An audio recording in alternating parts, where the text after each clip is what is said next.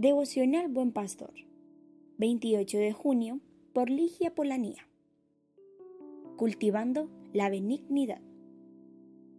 Proverbios 12:25 nos dice, La angustia causa tristeza, pero una palabra amable trae alegría. La benignidad nos mueve a animar a otros con palabras consideradas.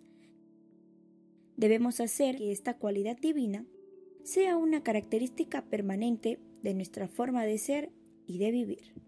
Cultivemos la benignidad si queremos agradar por completo a Dios. A veces puede ser difícil hacer cosas buenas por los demás. ¿A qué se debe esto? Puede ser porque se oponen a nuestra forma de ser. Quizá somos tímidos e inseguros, o porque seguimos luchando con la tendencia a ser egoístas. Pero podemos vencer estos obstáculos si buscamos la ayuda del Espíritu Santo. Primera de Corintios 2.12 nos dice, Y nosotros no hemos recibido el Espíritu del mundo, sino el Espíritu que proviene de Dios, para que seamos lo que Dios nos ha concedido. Por lo tanto, pidamos a Dios que nos ayude, y Él bendecirá nuestro esfuerzo.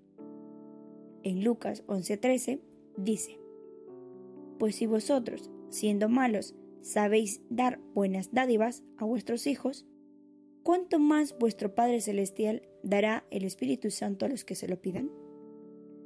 El apóstol Pablo fue un buen ejemplo de alguien que hacía buenas obras por los demás. La Biblia dice que recibía amablemente a todos los que venían a él. Se interesaba por las personas y lo demostraba con palabras y acciones. Por eso, la gente se sentía atraída hacia él.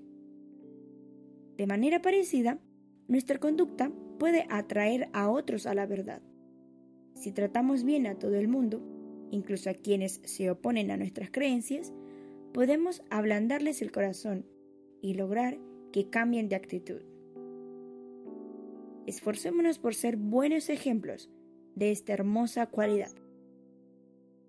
Que Dios te bendiga.